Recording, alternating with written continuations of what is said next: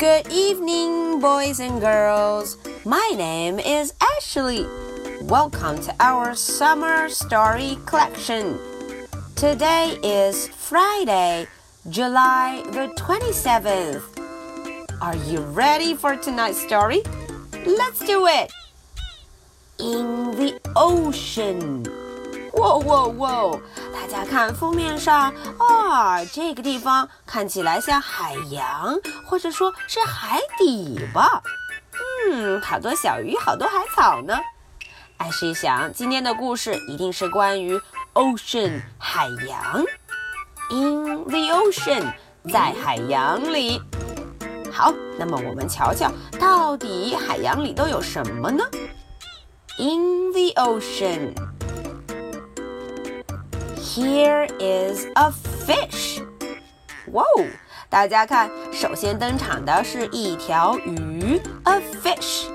啊，他说，Here is a fish。这里呀，出来的是一条鱼。Here is a crab。哎，紧接着上场的是一只螃蟹，crab。Here is a crab。 Here is a lobster. 啊啊！第三位出现的是一只龙虾，a lobster. Hello, lobster. Here is a shark. 哇哇哇！接着来的是鲨鱼，shark. 哦，这位是鲨鱼。Here is a shark. Here is a whale. 哦，这个大家伙就是 whale，它呀就是鲸。Here is a whale. Here is an octopus. 哦，这张牙舞爪像在跳舞的这一位就是 octopus，章鱼 octopus. Here is an octopus. Here is seaweed. 嗯，最后啊，就是我们的 海草。Here is seaweed，海草。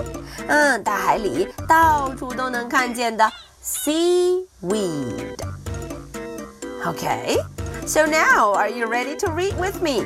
嗯，接下来哪个小朋友能跟上安室？我们来读一读这个很简单的故事吧。In the ocean。Here is a fish. Here is a crab. Here is a lobster. Here is a shark. Here is a whale. Here is an octopus. Here is seaweed. Okay, so that is the end of the story. Now, are you ready for my question? What do you like from the ocean?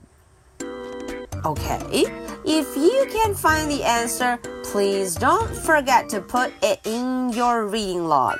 嗯，如果小朋友们找到答案，可不要忘记把它填到我们的 reading log 里面哦。